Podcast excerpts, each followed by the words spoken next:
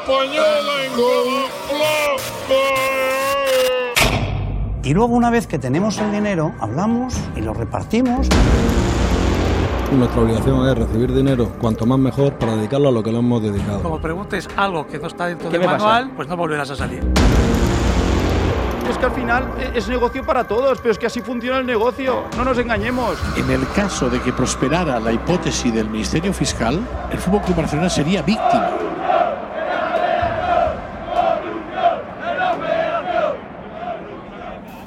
Invasión de campo, un manifiesto sonoro contra el fútbol como negocio. Capítulo 5. Por un fútbol limpio. En esta declaración usted dice que recibió presiones de Negreira.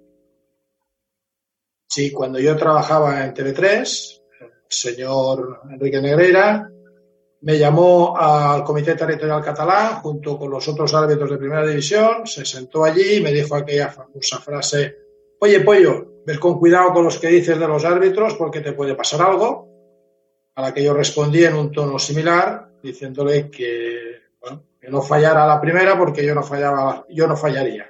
Joder, macho. Parece una conversación de, de, de, Chicago años 30. O sea, pues, eh, si él saca la navaja, usted la pistola. Si él hiere a uno de sus hombres, usted mata a uno de los suyos. Este es el sistema de Chicago. José María Enríquez Negreira. El hombre más, yo no sé si vituperado a lo largo de esta semana del fútbol español. Bueno, por la circunstancia de arbitrar este partido, sí, se parece. Fue el vicepresidente de los árbitros durante un cuarto de siglo. También es el nombre de la persona que hizo tambalear la credibilidad del fútbol español cuando, en marzo de 2023, se supo que la Fiscalía le investigaba por haber recibido más de 7 millones de euros del Fútbol Club Barcelona, concretamente entre los años 2001 y 2018. Esos son cuatro presidentes distintos: Joan Gaspar, Joan Laporta, Sandro Rosell y Josep María Bartomeu. Esos pagos eran, según la investigación, para que el Barça gozase de un trato de favor en el estamento arbitral. Catalán, dirigir al Madrid, solamente por esto todo el mundo piensa que ya no está usted capacitado para, para dirigir este encuentro. Bueno, los mal pensados pueden pensarlo, lo normal, la gente normal no puede pensar eso. Bienvenidos al caso Negreira. Y con esto ya el lío es tremendo para, para el Fútbol Club Barcelona. El escándalo es que está probado que el Barça le pagó 7 millones de euros al vicepresidente de los árbitros. En la primera declaración que hace Enrique Negreira ante la, ante la Fiscalía, él habla de ayudar al Barça para que los arbitrajes sean neutros. Es de los creadores del, del Villarato esto, ¿no? La Guardia Civil señala que Negreira tenía la capacidad de subir el sueldo a los árbitros designándoles para determinados partidos, ascendiéndoles. Apareció una bala de CEDME en mi plaza de aparcamiento. Lo que queda claro es que la Guardia Civil no se cree para nada las declaraciones que han hecho los investigados y muy importante también la comparecencia de abril de Joan Laporta. Que algunes esferes de poder no accepten o no soporten que el Barça representi una catalanitat. La compliance este que decía, ¿Sí? que se ocupa de la ética, ¿dónde estaba? ¿Dónde estaba? Cuando el club hacía eso. De lo que estaríamos es ante una corrupción sistémica. La gente está harta. ¡Que pite Negreira! ¡Oh! ¡Que pite Negreira! ¡Oh! De verdad, es acojonante. es acojonante. coach de fútbol profesional, Javier Enríquez. Muy buenas noches, Javier. Buenas noches. En el que queremos introducirnos en, el, en la labor del colegiado, como lo mirarían los árbitros, ¿no? Y vamos a comenzar hablando de cómo entra en el partido, de cómo asume el reto que tiene delante. El ajuste emocional, el nivel de activación en cuanto a rendimiento arbitral, fue un espectáculo. Negreira no estaba solo. Contaba con la colaboración de su hijo, según creen los investigadores. Su nombre es Javier Enríquez Romero y en una de sus pocas apariciones públicas analizaba así, en el mítico programa El día después, la actuación de los árbitros durante un clásico entre el Real Madrid y el Barcelona. Siempre estuvo por encima del nivel de exigencia del partido. Aquí mismo lo podemos ver. A los técnicos de Hacienda les dijo que gastó miles de euros en acompañar a los árbitros que tenían que pitar en Barcelona. Les llevaba él mismo al hotel y luego al estadio elaboraba informes de los colegiados donde incluía sus hábitos y gustos para que les atendieran mejor. A juzgar por sus palabras, parece que los conocía realmente bien. Y aquí especialmente Pepe, que es el asistente 2, eh, indica un par de fueras de juego por un pie. Se acerca rápidamente para proteger a su asistente, a Pepe, el pequeñín, que es un fuera de serie. Posiblemente Alejandro, que es el que hacía de bar. O, o el propio José María, viendo la jugada, tal vez les habría gustado pegar una roja. El sumario del caso muestra a este coach, que incluso llegó a formar parte del staff técnico de la selección española, haciendo las veces de testaferro en la sociedad mercantil en la que su padre ingresaba los pagos. Pero sobre todo, Negreira Jr. ejercía de coartada. Una de las claves del caso son los informes sobre árbitros que redactaba para el Barça, la excusa del club catalán para justificar los pagos millonarios al clan. Són, són informes precisos, molt precisos en quant a, al que és eh, eh, un assessorament tècnic i, arbitral. Eh, observaciones técnicas. Eh, perfil técnico arbitral. Partidos arbitrados al Fútbol Club Barcelona. Partidos arbitrados temporada actual. Eh, estem parlant d'informes des del 14 al 18. En mi periodo, claro, si se destruyen normalmente al cabo de cinco años, evidentemente algunos se mantienen en, el tiempo, pero lo que sí que hemos visto es algunas referencias a algún partido del 2013 también. Y finalmente se han encontrado este número cuantioso de informes eh, efectuados por, por el señor eh, Javier eh, no, eh, Romero. No, no, de antes no hemos encontrado nada más. Se da la circunstancia de que cuando Enríquez Negreira dejó de ser el vicepresidente de los árbitros en 2018, se terminaron abruptamente los pagos y el Barça ya no necesitó más los informes de su hijo. Laporta dijo muchas cosas a los medios de comunicación, como por ejemplo que pagar más de 7 millones de euros por 18 años de análisis de árbitros y scouting tampoco era para tanto. Eso a pesar de que nadie sabe muy bien a dónde iban a parar esos análisis. Me atiende por teléfono desde la Argentina Jorge Pautaso. Fue la mano derecha del entrenador Tata Martino durante su etapa en el Barça. Y estoy preguntando a, las personas que estuvieron en el club, eh, sobre todo en lo que es la parte deportiva, si, si, si, si os llegaban esos informes, si os llegaban esos eh, documentos sobre árbitros, eran sobre todo, según dice el Barcelona, pues para saber si el árbitro era muy permisivo, si era muy exigente, si sacaba muchas tarjetas, un poco. Yo de mi parte desconocimiento total. La primera vez que escucho esto que estás me estás comentando. La verdad que no, ni idea. El, área nuestra dedicábamos a preparar el equipo, armar el equipo, las distintas competencias para poder competir y eso ni, por lo menos yo que tengo uso de razón no, teníamos, no teníamos eh, ningún tipo de informe, nada. La verdad desconozco, no, no, a nosotros no nos sucedió eso. No, no puedo hacerte ninguna ni ampliación ni, ni comentario, nada, me está sorprendiendo lo que me estás comentando y pero no, no estoy al tanto de nada. Ni en esa época no, no hablábamos jamás de árbitro. En esa época yo no tenía una función y no, no, no llegaba nada. Yo que sepa, Martín a mí nunca me comentó nada de ese tema. Sorprendido por lo que me estás comentando, nada más. El desconocimiento sobre la existencia de estos informes no era exclusivo de la era Martino. Hablan Ernesto Valverde, tres temporadas en el banquillo culé, y Gerard Piqué, 397 partidos con el primer equipo del Barça. ¿Cómo os llegaban esos informes de los, de los árbitros a, a ti como entrenador y a la plantilla cuando estabas allí en Barcelona? Pues no lo sé, no, no recuerdo. Y, de la misma manera que aquí, vamos, pero eso es algo, es algo común lo del tema de los informes de los árbitros. Aquí nosotros tenemos informes de los árbitros. Jo no sé si, si la feina d'aquest senyor era la, la d'ajudar en això. Nosaltres com a jugadors, com pots comprendre, estàvem totalment fora d'això i no, no, no teníem cap informació. Más de 7 millones de euros por unos informes de asesoría sobre cómo actuaban los árbitros que no llegaban siquiera al vestuario. I es va incrementar l'últim any doncs, perquè va haver-hi més feina, perquè va haver-hi més informes, perquè va haver-hi més competició. Esta presunta trama corrupta, sentada durante casi dos décadas en el fútbol español, se investiga en un juzgado de Barcelona. Apunta a delitos como administración desleal, falsedad en documento mercantil, corrupción entre particulares en el ámbito deportivo, cohecho. Una de las sospechas de los investigadores es la influencia de Negreira a la hora de designar árbitros y premiar su actuación con ascensos y descensos. Aquí entra en juego un concepto clave en las pesquisas, el llamado índice corrector de la federación. Lo explica José María Olmo, jefe de investigación del Confidencial. No estamos ante una- un caso de corrupción en el que el Barcelona pagaba a Negreira para amañar el resultado de un partido concreto. Probablemente si alguien lo busca no lo va a encontrar. Usted se marcha después de este primer partido tranquilo, a pesar de que el público en varios momentos del mismo se ha metido con su labor. Tranquilo marcho en este partido en todos. De lo que se trata aquí es de una corrupción sistémica que estuvo funcionando durante más de dos décadas eh, y por la cual el Barça pagaba a Negreira, que, era vicepresidente de, de, los árbitros, para que condicionara la puntuación que obtenían los colegiados jornada tras jornada y que al final de temporada, eh, además de aplicarle un índice corrector, pues provocaba que algunos árbitros pudieran seguir en primera división y otros bajaran a segunda. Obviamente eso permitió durante todo este tiempo que todos los árbitros que en algún momento de la temporada o también en las competiciones como la Copa del Rey pitaban al Barcelona fueran colegiados que encajaban en los criterios que le interesaban a Negreira y también al equipo catalán.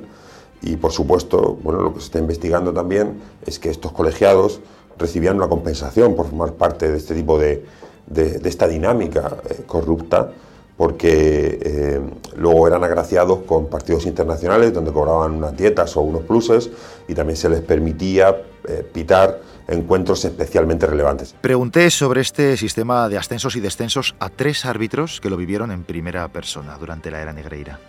Charlo con los excolegiados Santiago Sánchez Calvo, Manuel Pérez Lima y Julián Rodríguez Santiago. A final de temporada se eleva una media de esos informes que hay escritos y es la junta directiva del comité, en base a esos informes, quien decide ascensos o descensos. Y otra cosa es que él tuviera algo que ver en la concepción de esos informes. Ellos se lo daban hecho. Uh -huh. Y una vez que ya estaban establecidas las clasificaciones en base a esos informes, pues actuaba en, cuál era su cometido, el llamar a la persona que ascendía o descendía. Pero él no participaba para nada en ello, que yo sepa por lo menos, claro. Yo era uno de los cuatro vocales que había. Y cuando él llamaba para esta noticia, decía, mira, felicidades, has ascendido. Eh, cuando descendías te decía, mira, eh, lo siento, pero has hecho un buen trabajo, has estado muy bien, pero esto es muy difícil, lo típico, te, te mete un poco la, la pirula, pero alguien tiene que descender y alguien tiene que subir. Y entonces lo que te decían era, oye, tu puntuación ha sido la, la correcta, te has quedado ahí por una milésima, esto es lo que normalmente decía, lo sentimos mucho y tal, y si quieres, pues puedes ir al comité de los informes. Pero era siempre, todo lo mira dentro de un plano, oye, que te puede, porque alguien tiene que descender, si no nadie sube, ¿me entiendes? La, el subir y el bajar, él era el encargado, pues sí, era el encargado de llamar. Que tenía peso o no tenía peso, no tengo ni idea. Yo creo que nadie lo sabe, tenía peso o no tenía peso. No sé.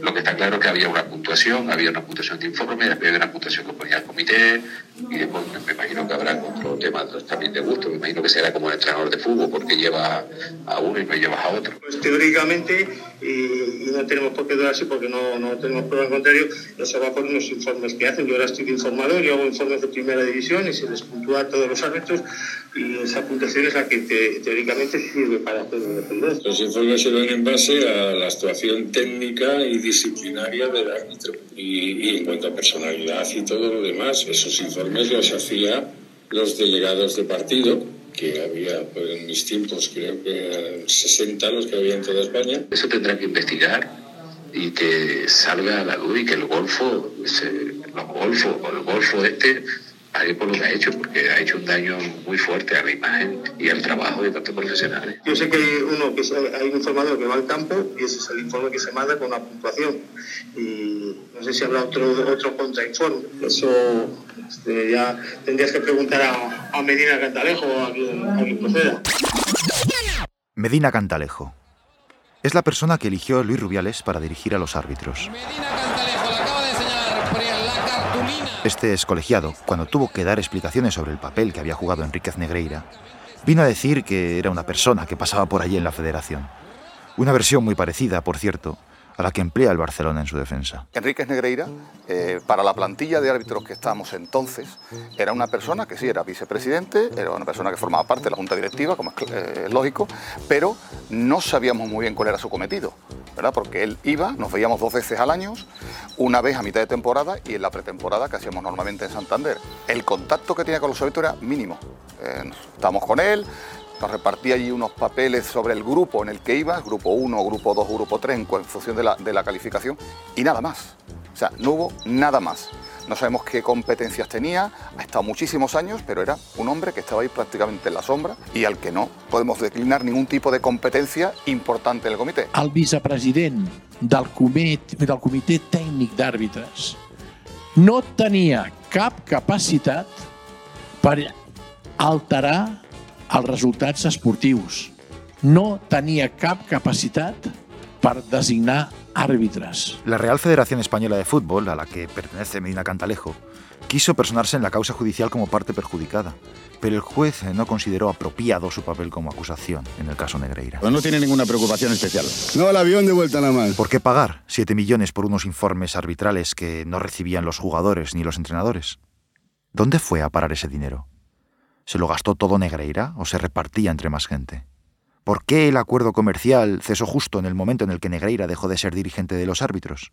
¿Se ampliará el caso a nuevos delitos? ¿Habrá más implicados? ¿Por qué nadie paró antes esos pagos que se mantuvieron a lo largo de distintas directivas no precisamente bien avenidas unas con otras? La respuesta a estas preguntas se alargará durante años en los tribunales entre pruebas, informes, interrogatorios. Quién sabe si llegará a juicio y si los implicados presentarán luego recursos. Mientras tanto, en lo deportivo, si alguien espera alguna sanción, mejor que lo haga sentado. Es una irregularidad, unos hechos que en el ámbito de la disciplina deportiva están prescritos. Y lo quería dejar muy claro desde el primer momento para que eh, todo el mundo supiese que desde ninguna entidad deportiva, ni la Liga ni la Federación, que tenemos en los estatutos de posibilidad de haber iniciado investigaciones eh, para buscar una posible sanción deportiva si los hechos sean punibles en el ámbito deportivo, pueden hacerlo porque está prescrito, ¿no? Por vigésima temporada consecutiva, el Barcelona disputará la Liga de Campeones. Después de tres meses investigando la información sobre el caso Negreira, los inspectores del Comité de Ética y Disciplina de la UEFA consideran que no hay pruebas para sancionar al Barça. Es de los creadores del, del Villarato esto, ¿no?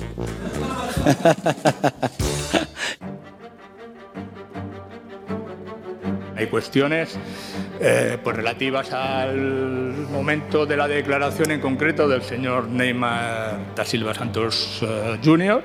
A ver, es público y notorio cuál es la condición del señor Neymar da Silva Santos Jr. como jugador en activo del París, del Paris Saint Germain. Octubre de 2022 deparó otro escenario de la relación entre el mundo del fútbol y la justicia. Neymar Jr. se sentó en el banquillo de los acusados. Junto a él estaban sus padres y dos expresidentes del Barcelona, Sandro Rosell y Josep María Bartomeu. El entonces delantero del Paris Saint-Germain estaba allí, en una sala de vistas de la Audiencia Provincial de Barcelona, por los presuntos delitos cometidos 13 años antes, en su traspaso desde el Santos de Brasil al Barça. Estic molt feliç per ser jugador del Barça. Le pedían varios años de cárcel por uno de esos fichajes en los que intervienen fondos de inversión e intermediarios ávidos de comisiones. Pero el protagonista fue el juez que presidió el tribunal, que no desperdició ocasión para hacer valer su condición de futbolero. Ya he mirado el calendario de la Ligue 1, de la Ligue 1, o sea, sé cuál es el calendario de partidos de la Liga Francesa y también sé cuándo hay partidos de la Champions, de la Champions League. ¿eh? Por lo tanto, trataremos de buscar la solución mejor y, y- y factible.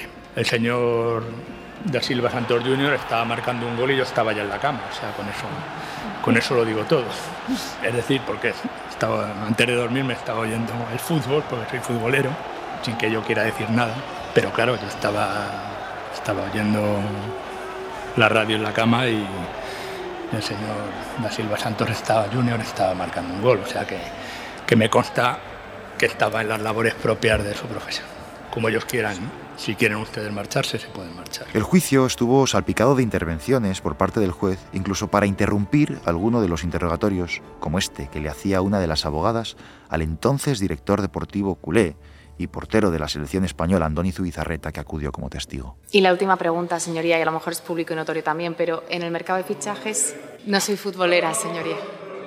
Es que cualquiera que se diga al mundo del fútbol, o sea, lo que usted ha dicho, ese comentario, pues ya sabe, que llevan tres cuartos de hora jugando y se besan el escudo, si es que es el fútbol. Sí, A ver, ¿qué, qué- qué vamos a, a pretender? Venga. Como director deportivo de, de dilatada trayectoria, eh, ¿qué relevancia o qué importancia tiene el- la voluntad del jugador donde quiere jugar para un fichaje? Decisiva. Ya, ya le contesto yo, decisiva. Yo, ¿Eh? Es decir, estoy seguro que el señor Zubizarreta, el señor Rosell, el señor Bartomeu eh, están de acuerdo conmigo. Decisiva. Claro, es que, es que eso, eso forma parte de la obviedad, del terreno de lo obvio. Y claro, preguntar sobre eso. No me costó mucho imaginar los comentarios del juez del caso Neymar en otro foro distinto al de una sala de vistas, como por ejemplo uno de esos platós televisivos donde se debate sobre fútbol. Pero ¿cómo puede estar tranquilo con un jugador sin Pero, firmar un contrato? el tranquilo, pero el tranquilo es antes de agosto. Con la oferta de 200 Antes de los kilos. 200 millones. Cuidado, porque efectivamente Mbappé hizo lo posible para ir al Madrid. ¿eh? Ya sabes, que llevan tres cuartos de hora jugando y se besan el escudo, si es que es el fútbol. A ver, ¿qué, qué- qué vamos a, a pretender? en octubre, el propio Mbappé, en octubre, el propio Mbappé dice: Yo me he querido ir al Real Madrid y no me han dejado. Hay una frase en el mundo del fútbol, uno no, si no quiere seguir en un equipo, no sigue. Y si quiere jugar en un equipo y tiene las posibilidades, acaba jugando. Pedro, yo entiendo que tú Pero llevas vamos a ver, por 40 favor. años en el mundo del fútbol y querés- las has visto de todo. Y la palabra de un jugador puede variar o no, o en un No determinado puede- o momento. no valer nada. O no valer nada, No como se ha demostrado en este, caso, en este caso. Como se ha demostrado en este caso. Y hay algunos que le ponen a su perro, le pusieron de nombre Messi y luego acabaron jugando en el Madrid, claro, ya. El caso de Isco, fíjese, ya le doy más datos. Tú de debate, tú debate, Diego. Yo creo que si no quiere firmar, no puede jugar en el Madrid. Y otro estandarte del Barça, el señor Iniesta. Yo le, en una entrevista que le hicieron cuando era pequeño en el torneo aquel que hacían los del Canal Plus, decía yo del Madrid, que no sé qué expresión dijo. Y bueno, a las pruebas me remito. Yo era del Madrid a todo poder. Hubo una reflexión del juez que me llamó especialmente la atención, porque esta sí afectaba directamente a su ámbito de actuación. El magistrado expuso los obstáculos que encuentra la justicia para poner coto a los desmanes del mundo del fútbol, un terreno que, según dijo, puede llegar a ser más esquivo para las autoridades que el del narcotráfico. Decía el fiscal Castresana de la Audiencia Nacional que ellos habían conseguido, con bienes incautados a los narcos gallegos, poner a hacer cosechas de albariño. Cuando hubo la administración judicial del Atlético de Madrid, imposible. Esto es el fútbol. ¿eh? Vamos, el fiscal Castresana de la Audiencia Nacional. Así, dice allí, le metíamos administraciones judiciales a los capos del narco gallego, no había problema. Una administración judicial en el Atlético de Madrid que ficha el administrador judicial. A ver, ¿cómo ficha? A ver, y eso, a ver, y se lo digo, o sea, porque es un hecho notorio, claro. El señor Rosell y el señor Bartomeu están asintiendo, normal. Han sido presidentes del Barça, pues vamos, es que aquí sabemos lo que hay. Esto es el fútbol. Por cierto, todos los acusados del caso Neymar terminaron absueltos. Balón al interior del área, ojo que pisa Itán otra vez. ¡Madre mía, qué golazo! ¡Gol, gol, gol, gol, gol, gol, gol, gol,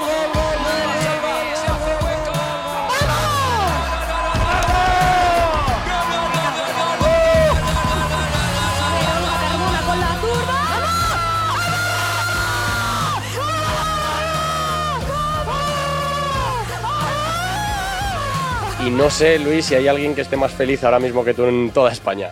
Como mucho empate. España avanzaba con paso firme hacia la final del Mundial Femenino por primera vez en su historia, y Luis Rubiales estaba exultante. Que Solo un año antes, 15 jugadoras le habían desafiado renunciando a la selección y exigiendo cambios. El entonces presidente, desde Australia, aprovechaba para cobrarse la factura. ¿Qué es lo primero que has dicho ahí abajo al cuerpo técnico, a las jugadoras? un montón de burradas, pues qué voy a decir, de todo, de todo, de todo, de todo, de todo, porque es que es que es mucho trabajo de mucha gente y, y nosotros siempre hemos estado pendientes de los que han estado con nosotros, de los que de los que de verdad aman el país, aman el fútbol. Hemos olvidado a las personas con resentimiento, a las personas que nos suman, que son unas poquitas. Y luego quiero tener un punto y aparte para Jorge Vilda y para su staff. Que lo, que lo que hemos aguantado ha sido mucho. No ha hecho caso de aquellos que únicamente tenían en la cabeza destruir.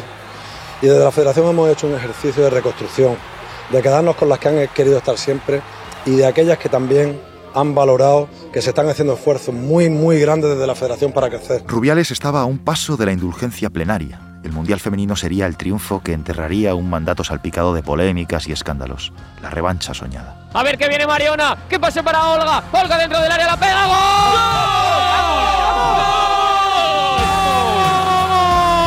¡Gol, gol, gol, gol! Las mayores, por las que estuvieron, por las que están y por las que estarán. España es campeona del mundo. Y sí, campeonas del mundo. España logró su primera estrella en el fútbol femenino Pero los días siguientes de lo que se habló fue de otra cosa. Antes de nada, o sea, eh, Rubiales es que la lía hasta cuando somos campeonas del mundo. ¿Sabes la que hay con el beso de, de- de- de Jenny Hermoso, liada? No hagamos caso de los idiotas y de los estúpidos, de verdad, oye. Eh, un pico de, de- de dos amigos celebrando algo, que ha habido más y que hayan, no, no míos, pero de otra gente, de verdad. Ya. No estamos para para gilipolleces, de verdad, Juanma. Ya. Yo con todo lo que he pasado, más gilipolleces y más tontos del culo, no.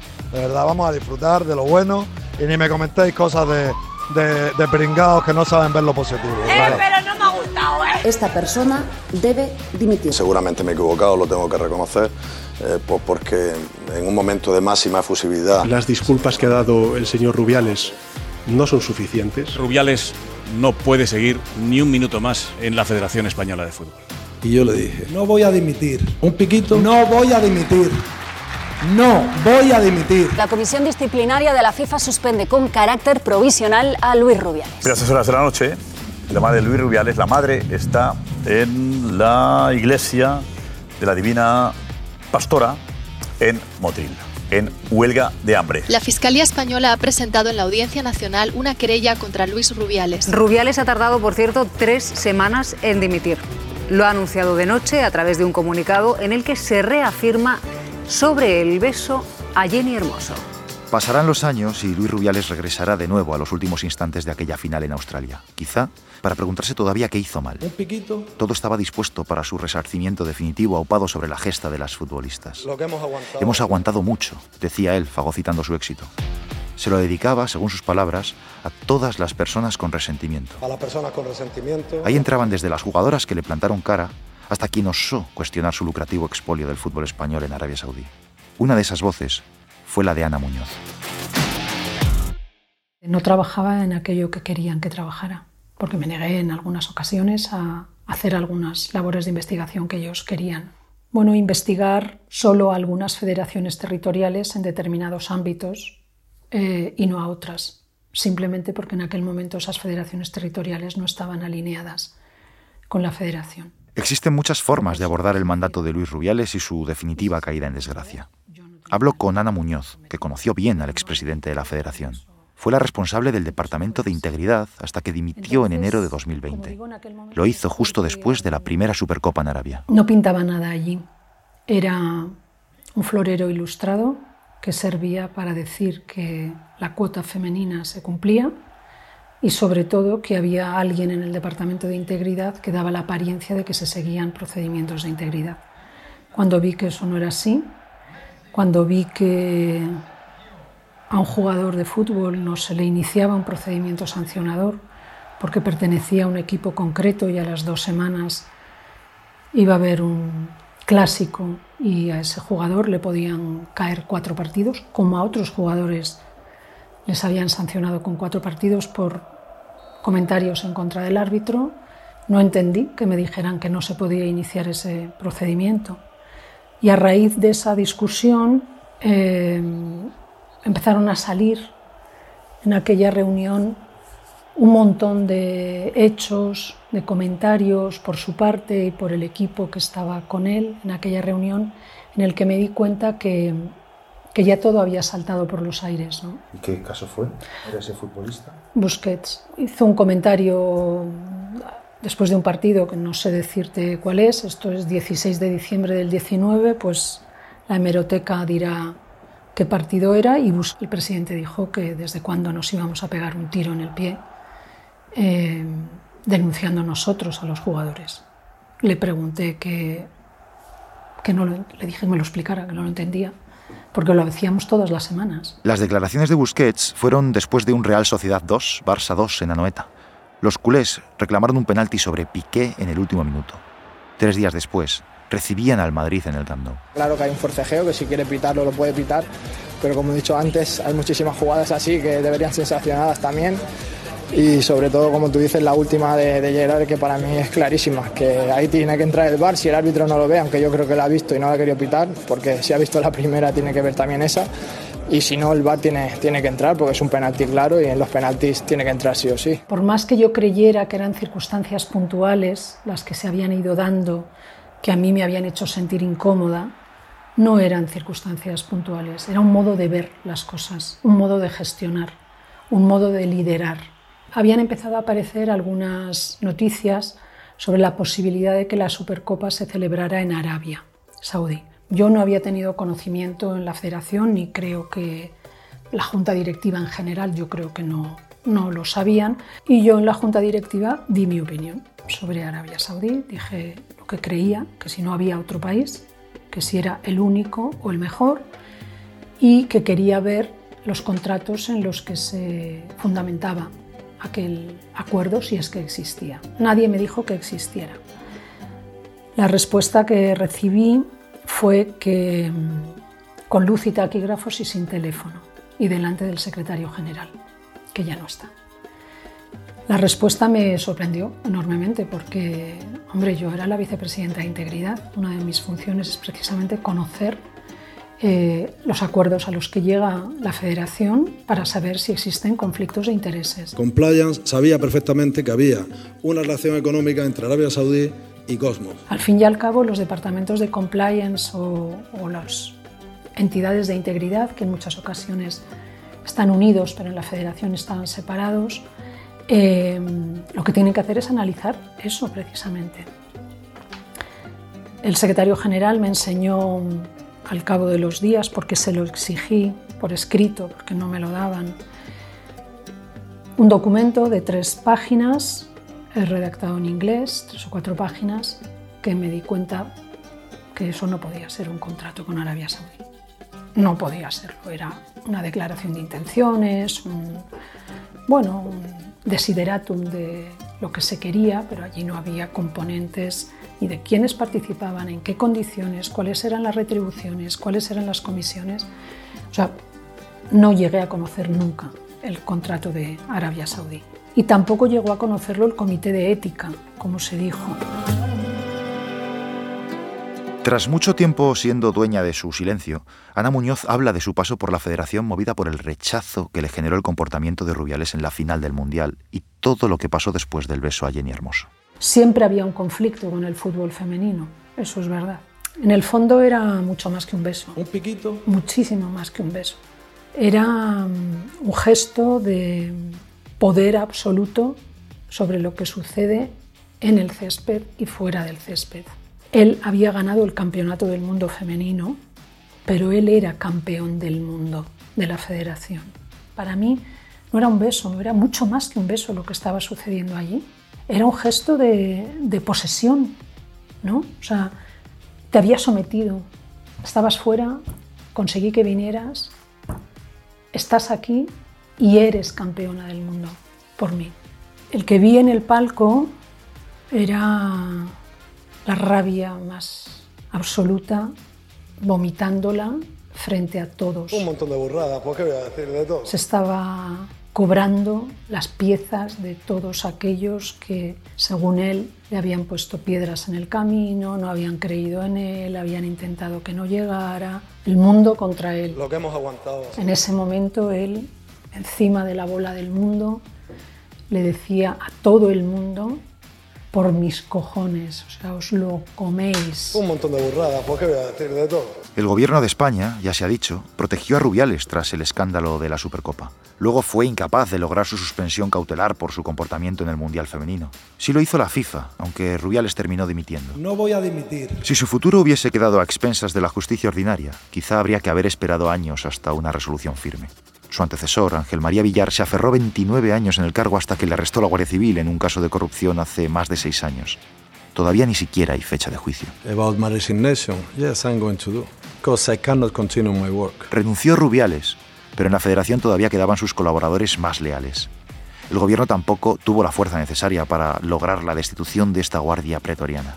Fueron las futbolistas, campeonas del mundo, después de anunciar que no regresarían a la selección, quienes provocaron el desalojo de los resortes del rubialismo, que iba más allá del expresidente. En este contexto, el secretario de Estado para el Deporte, Víctor Francos, concedió una entrevista a la cadena SER donde anunció cambios. Visto con perspectiva, demasiado tarde. ¿Tiene el gobierno en mente poder hacer algunos cambios de ámbito legislativo que puedan mejorar, eh, fortalecer y enriquecer el control eh, público sobre, sobre las federaciones, pues sí. ¿Por qué el gobierno no incluyó en la ley del deporte una limitación de mandatos en la federación? ¿Va a seguir el fútbol español dirigido por directivos que solo rinden cuenta ante las federaciones territoriales? ¿Podrá el gobierno en el futuro intervenir ante conflictos como el vivido en la selección femenina y evitar que se venda una competición doméstica a un país extranjero? ¿Ha servido el caso Rubiales para garantizar que nada parecido pueda repetirse en el futuro? Eran las chicas. Consiguen, no sé si es un europeo, no, no, no recuerdo si, si mirara las fechas. La cuestión es que se plantean cuál es el premio. Y me acuerdo, en una junta directiva teníamos que acordar qué es lo que, igual que a los jugadores de la selección, se les se pactaban unas primas antes de, antes de que terminara la competición.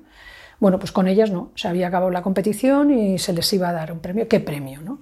Entonces recuerdo una frase que para mí fue eh, ilustrativa de lo que significaban las chicas. ¿no?